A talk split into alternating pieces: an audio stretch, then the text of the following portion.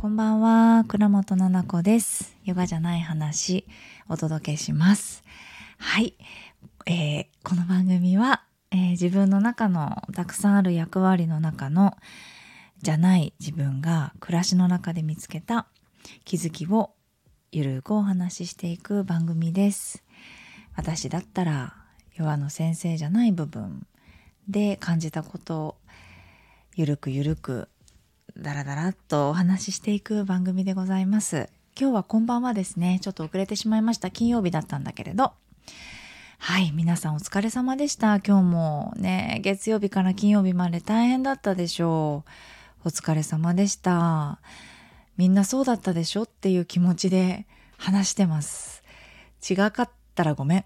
でもね、大変だったんじゃない？わかんない。私は子供がえー、なんか週の真ん中ぐらいからかな。なんか体調が悪くなって。もうだいぶ良いんだけれど。うん。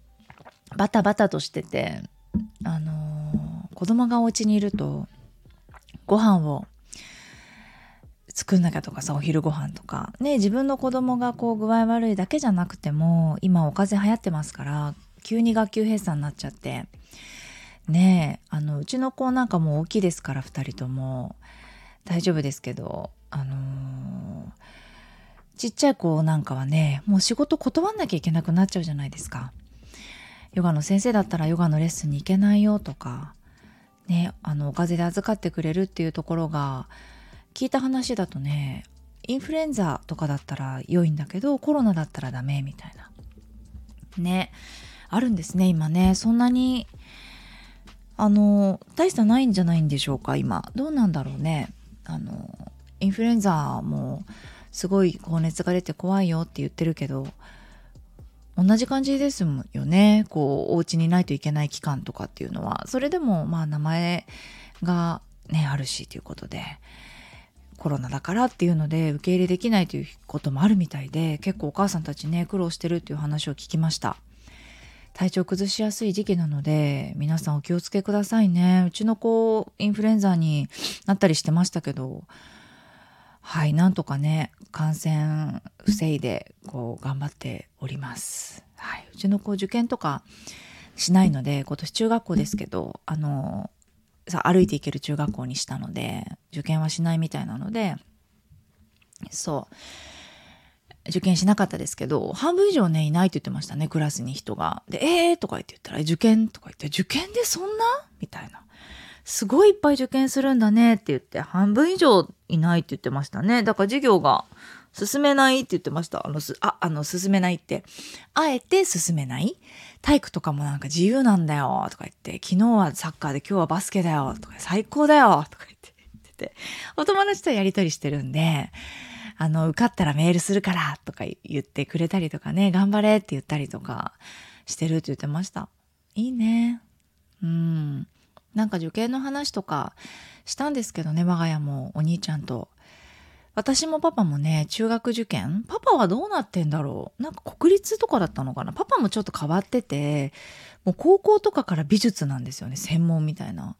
で、大学とか、大学じゃない、専門学校か、もう美術だし、デザイン系だしね。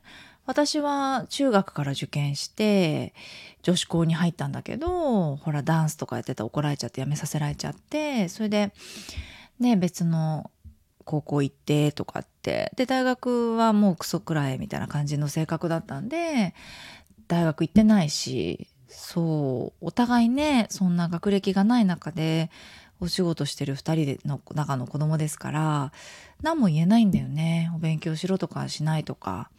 ただとにかく口うるさいのはあ生きてく術みたいなとこですよね。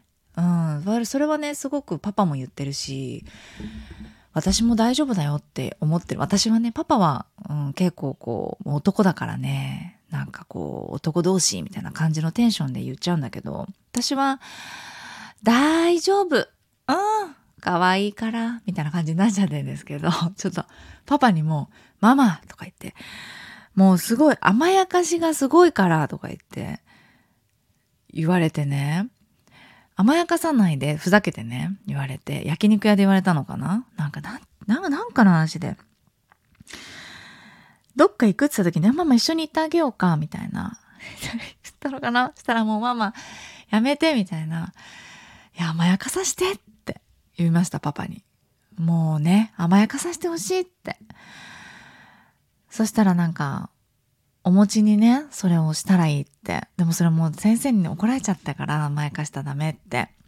したらなんかパパ甘やかされたいらしくて、うちのパパ。甘やかしてほしいとか。もう帰ってって言いました、焼肉屋さんで。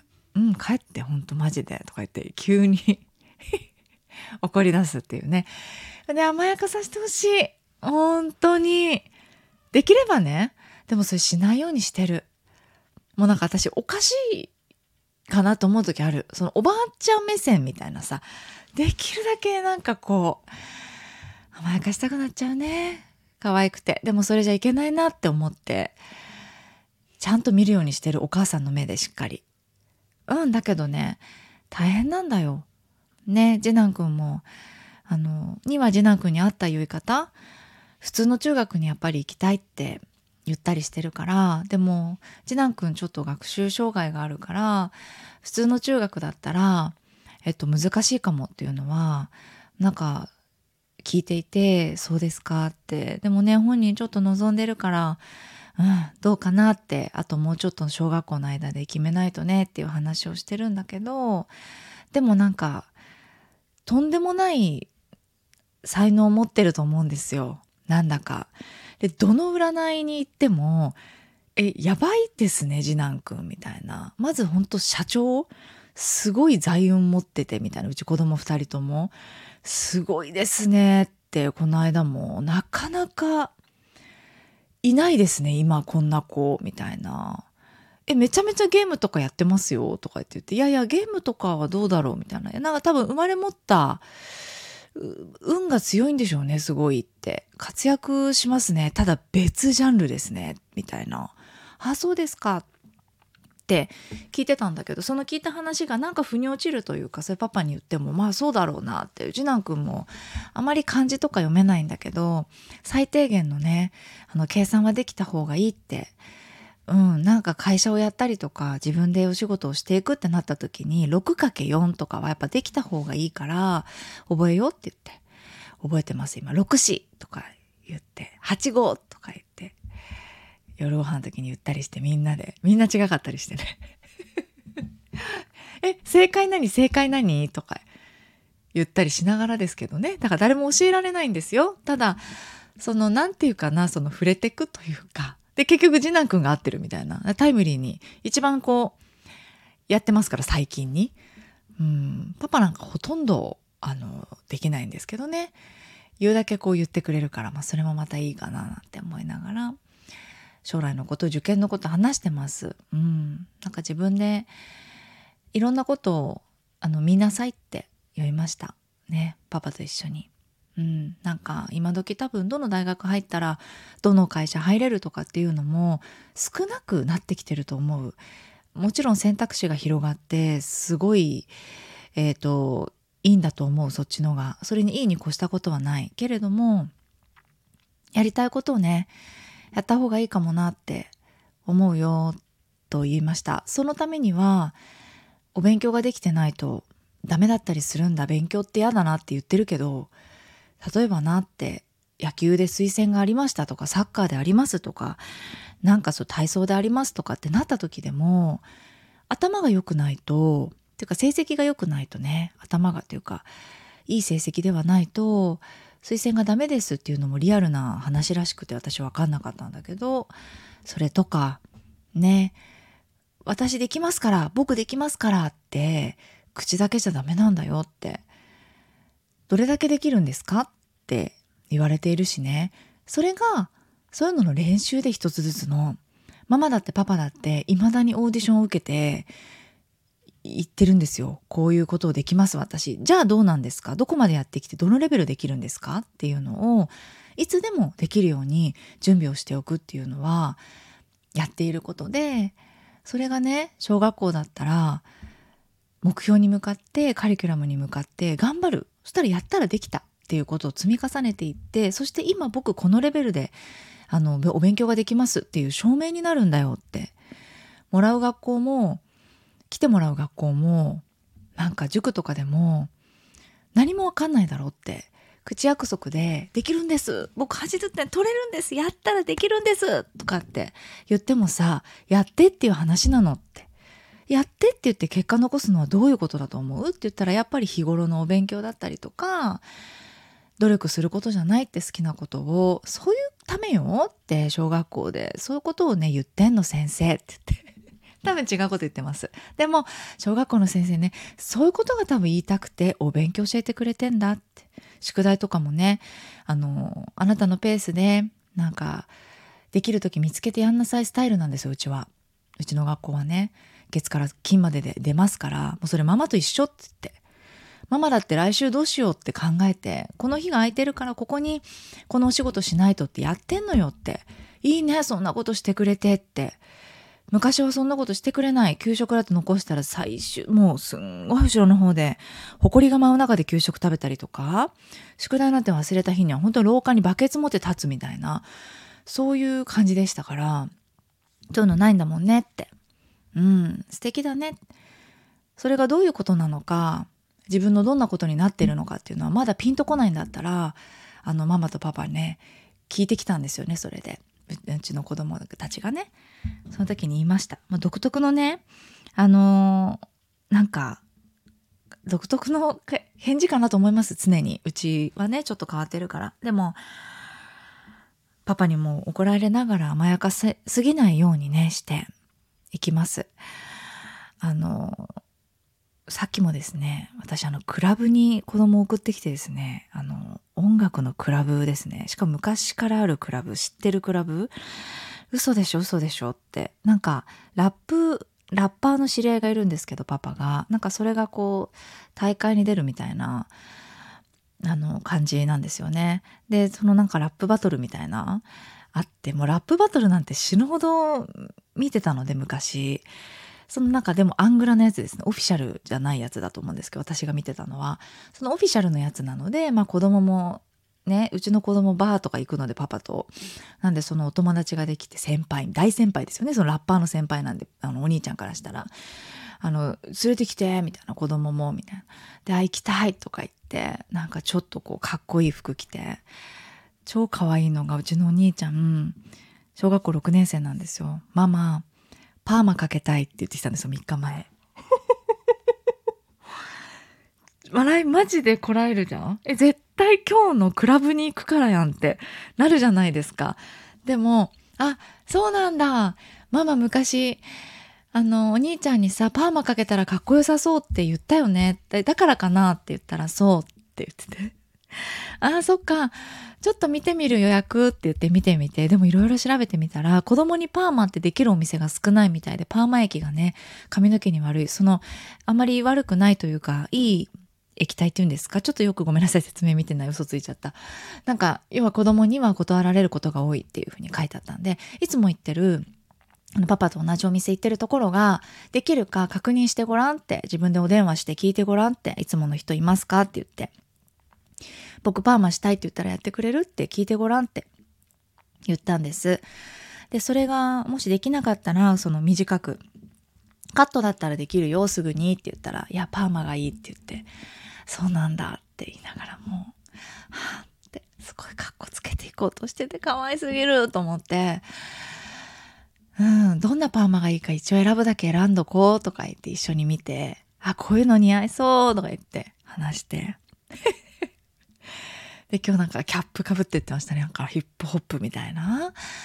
かぶってって。で、私がね、パパに、ねえねえねえ、ちょっと待って、とか言って、いや、え、大丈夫とか言って、レゲエって言うから、え、レゲエとかちょっと待って待って待って、一回待ってって、もう私が体感してるそのレゲエのクラブとかとんでもないので、本当にその、お尻お姉さんみたいな、ちょっとごめんなさい。尊敬してます、私。ダンサーの友達いっぱいいるから。その、ね、パンティーで踊るお姉さんとかが、お尻出して踊るみたいな感じなんですよね。え、ちょっと待ってお。お目目だけこうやってやってくれる？そういう時ちょっとお目目こう、お兄ちゃんのとか言って言って。そんなないよとか言って言ってんですよパパでパパクラブ行ったことないんですよほぼでヒップホップも全然わかんなくてでえー、とか言って、でもこの間行った時なんかすごい綺麗だったよって、タバコもなんか別室で吸わないといけないとか言って、えー、そんなクラブある？とか言って、もう床中タバコだらけで、なんかもうお酒ってベトベトで床が、誰かのお酒がかかってる服にみたいな、そんな感じで朝方帰るじゃないですか。違かったですか？なので、えどうしよう。でも2階席があって、まあ関係者の2階席でって言ってたんで、えーと思いながら心配すぎて送ってくよって言ってすごい遠いのに私車で送ってってパパもいるのに。そう。でなんか帰りもえー、ちょっとな迎えに顔もクラブ送り迎えおばあさんになっちゃってでおばさんになっちゃって。なんかもううちのお母さんはさまあ本当に自分が勝負っていう時のクラブね、なんかそこ多くは語らないですけれども、いろんなことがあって、一回だけね、お母さんに送り迎えしてもらったことがあるんですよ、クラブに。大ピンチの時ですね、私が。そんな時だけで、まあ、お母さんダンスやってるから、あの、そういう文化も知ってるし、別に、けーとかって思われてなかったんですけど、全然。ななちゃん楽しそうだね、みたいな。そう、なんだけど、もうなんか心配になっちゃって。でも、すごいこう英才教育だなと思って、小学生の段階から本当にラップだけでお金稼いでる人、うちもライブとかもよく行かせるから子供、本当にそうやってアーティストをね、目に見て、ああ、ステージってこんな感じなんだとか、音こんなに大きいんだとか、いる人たちってこんな楽しそうなんだとかっていうのやっぱ感じた方がいいから、で、パパとパパのお友達もいたから、ね、守って守ってって言って送ってったんですけど、ちょっと心配。でも夜中のクラブじゃないからね、あのテレビとかが入るやつらしいので、なんか夕方からだったので、そう、送ってた。まさかこう自分の子供がこのクラブに行くなんてさ、思ってないわけですから、もうすっごいドキドキしながら、えなんでそんな詳しいのみたいな感じになるわけですよ友達も。そしたら私さ高校生の時になんかそのクラブオーガナイズとかもしていてさイベントを主催者？それでダンサーとかラッパーとかこう、うん、とシンガーとか DJ とかをこの時間にこうこの人ブッキングしてとかって。でギャラがねいくらででクラブにいくら払ってとか。で、DJ ブースの前のあの大きいバナー作るにはいくらかかってとかっていうのを高校生の時にやってたので、って言ったらマジかよみたいな友達が。いやだってママダンサーだったからそういうことやってたんだよねってパパが言って、そうそうとか言って。で、さ、お兄ちゃん知らないですからそれ。不意にそれバレちゃって、え？え、マジでママ超不良だったんだよとか言ってパパがね、言い出して、余計なこと言うなって今過保護やってんだからと思いながらそうそうでもまあねあの嘘もつけないですからうんちょっとそういう感じでママやってたって。うん、言ってママそういう感じでやってたんだ昔からって。言ってた。うん。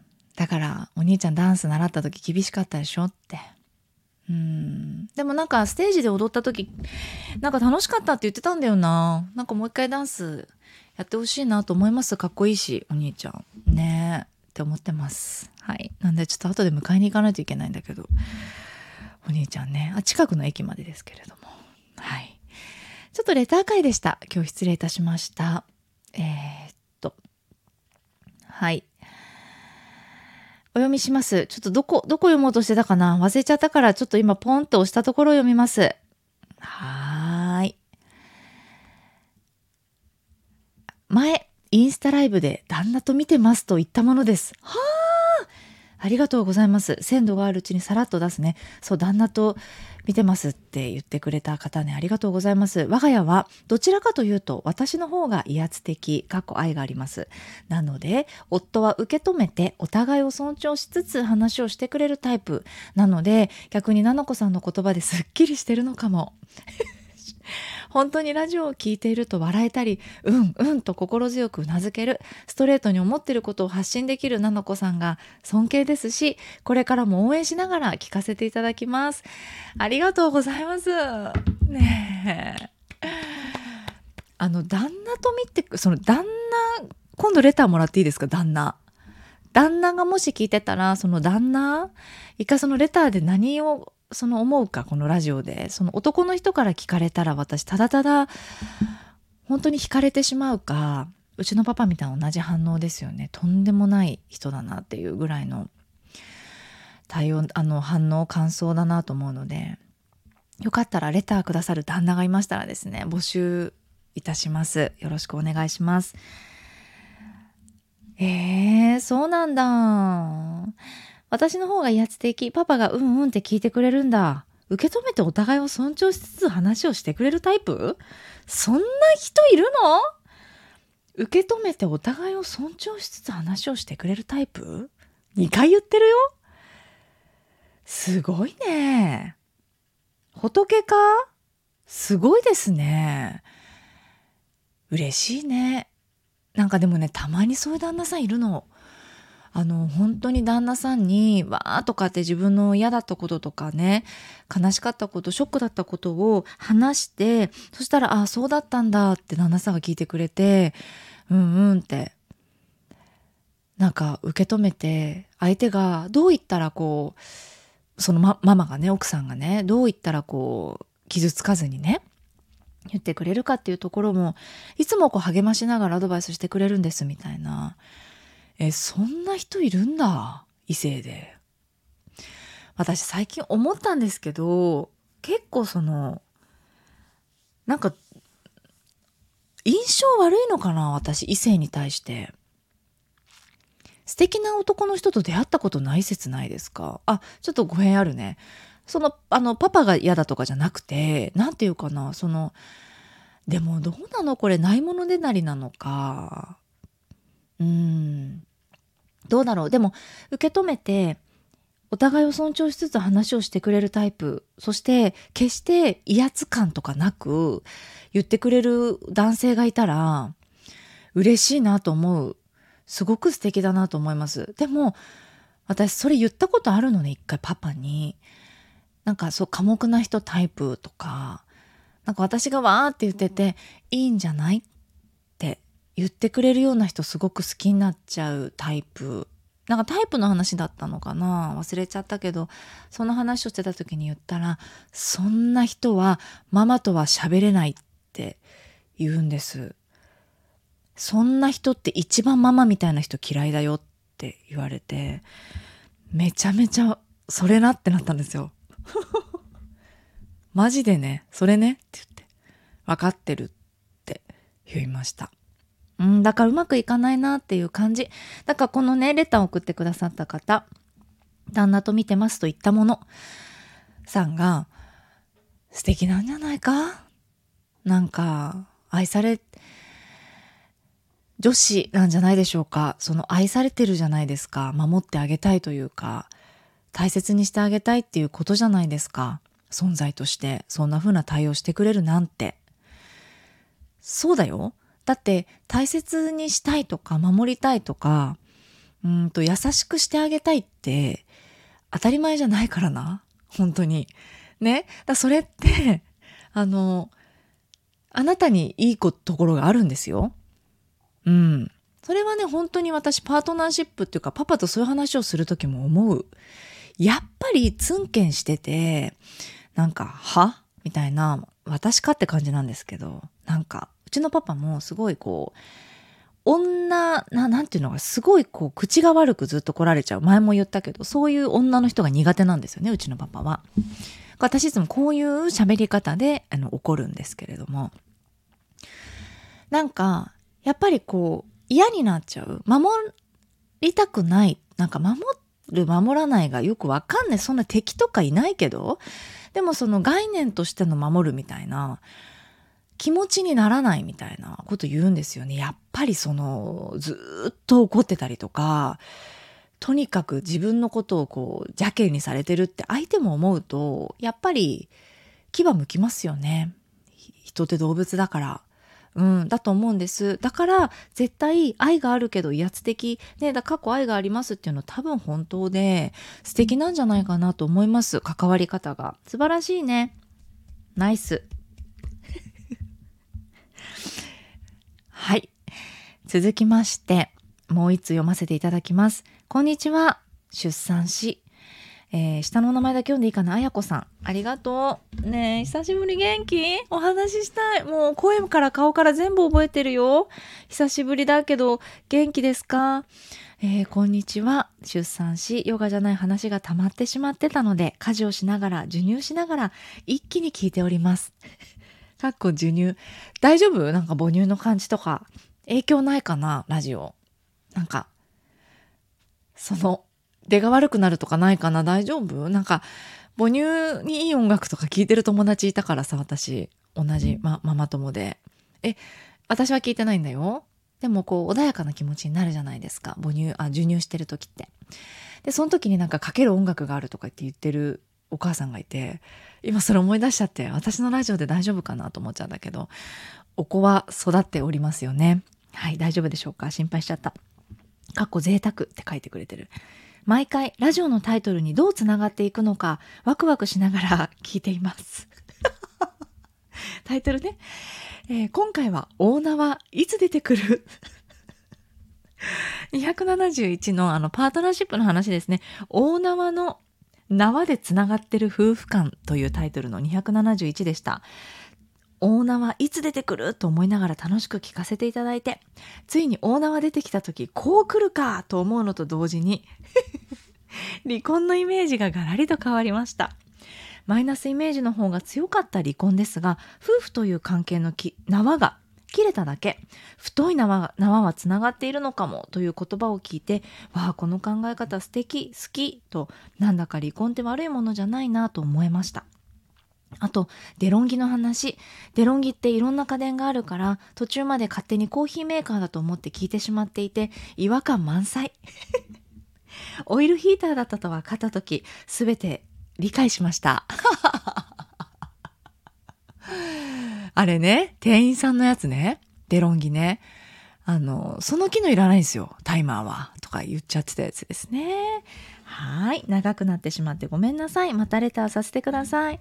いやー、嬉しいね。レターありがとう。お久しぶりです。まるですのレターも待ってますよ。気軽にレター送ってください。あの、まだ読まれてないなというレターがあったらですね、もう一回送ってください。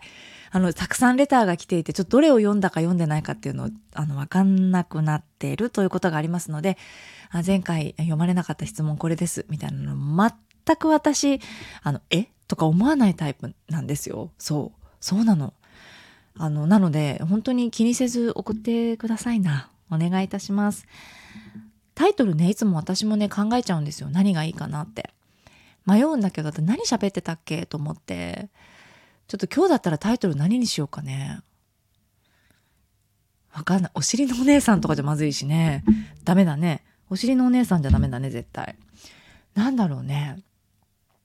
なんかちょっと考えるわ。そう、いつもこのぐらい考える。しばらく考えて。うーん、みたいな。はい。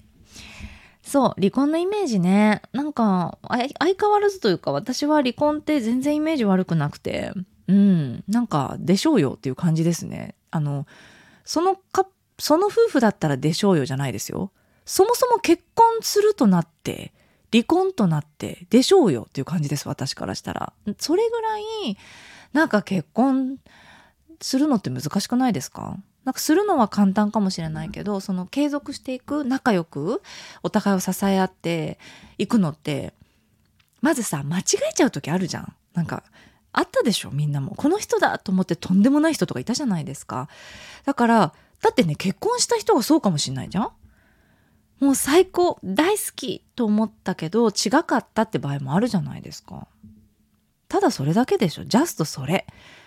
ね。ただ、子供という子供がいて、いたならばね、たくさん考えないといけないとは私は思ってる。これ多分産んだからわかるんだと思うんだけれど、たくさん考えると思ってる。でも多分オーナーの時に話していたかどうかわからないけれども、うんと、子供もさ、人間だから、その時って多分寂しい思いさせたくないとか思うと思うんだよね。だからこそ決断にすごくこう、ーん、迷ってしまったりとかすると思うんだけど、適当に考えてなければ、しっかりした決断下すじゃないですか。私も周りの方見ててもそうだもん。本当に離婚してやっぱり行き来はするけれどもママの方かパパの方かってなるじゃないですか。それでもすごく考えて話してで子供に伝えてって。うんなんか仲が良くってそれはそういう形だなってなっているから幸い本当に幸いだね。私の周り幸せでそうやって育てている人とっても多くてさなんか本当に子供を産んで血がつながっているけどお母さんとお父さんは一緒に住まないんだでもお母さんがさ毎日ねちっちゃいお部屋でしくしく泣いてたりとかずっと喧嘩しちゃってね大きい声聞きすぎちゃうとかそういうことだったら別々でお母さんもお父さんもニコニコって笑って2人の子供ってことは変わりないよっていうものが幸せなんじゃないかと思う時もあったりするけどね。なんか昔思ったことある。私もお母さんとお父さんの喧嘩を聞いてた時にそういうふうに思った。すごくない？小学校もう3年生とかさでわかるんじゃないんですか。離婚っていう言葉もわかるしうん。そうなった時にえなんでうちのお父さんとお母さんって離婚しないで一緒にいるんだろうって思った時とかありました。何のためにいるんだろうってすごく思いましたね。それぐらいやっぱり子供って環境ってストレスでもなあるし、お母さんとお父さんのこと一番見てますから、んなんかその目線で言うと、なんか離婚っていう言葉にビビりすぎて、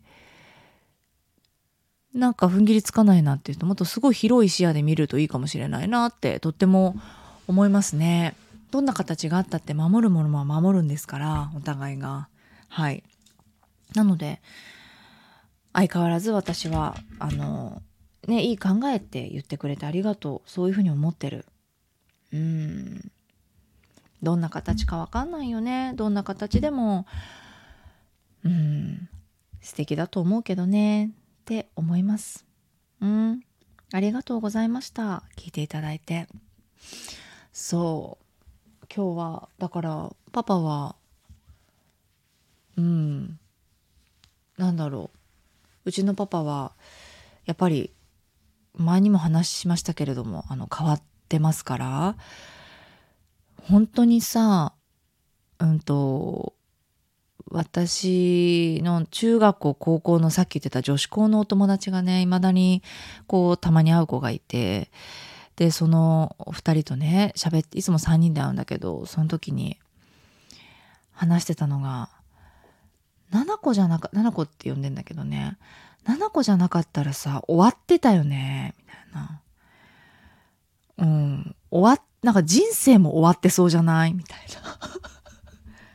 マジでそれとか言って、破滅しちゃいそうじゃないなんか、とか言って、わかるとか言って、なんか人がよくって騙されちゃいそうだし、とか、そうそうそうとか言って、もうその私のね、鋭い目があったりとか、思ったことやっぱり言わないっていうことがありえないので私は夫婦間で。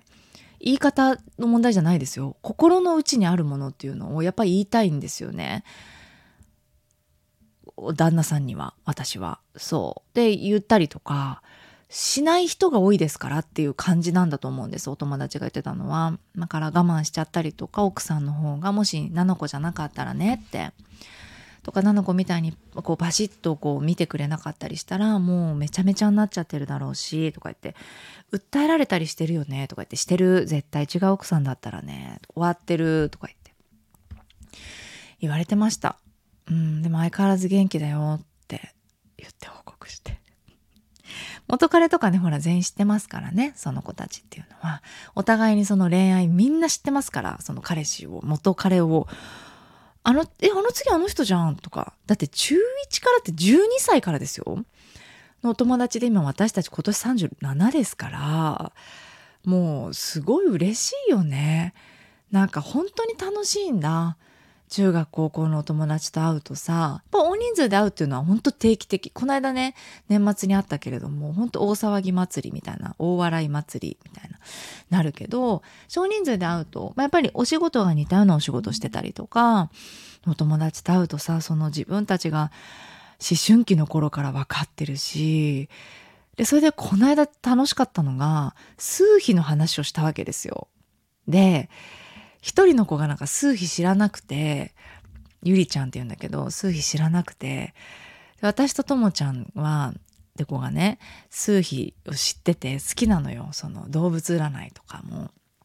で、なんかこう、え、今調べてみてとか言って数日見て、あ、へーみたいな。ね、この時点でへーとかわかるのやばみたいなゆりちゃんも言ってて、ゆりちゃんが7だったんですよ。7ってその難しいことを考えるのが好きで本当そうなのとにかく頭がいい子なので2人ともともちゃんも頭良くて2人ともねあの留学しててって感じね私すごい尊敬するお友達なんだけどそのゆりちゃんはいつもねその可愛いテンションでね「ええなんで七子それやったの?」とか聞いてくるんですよ。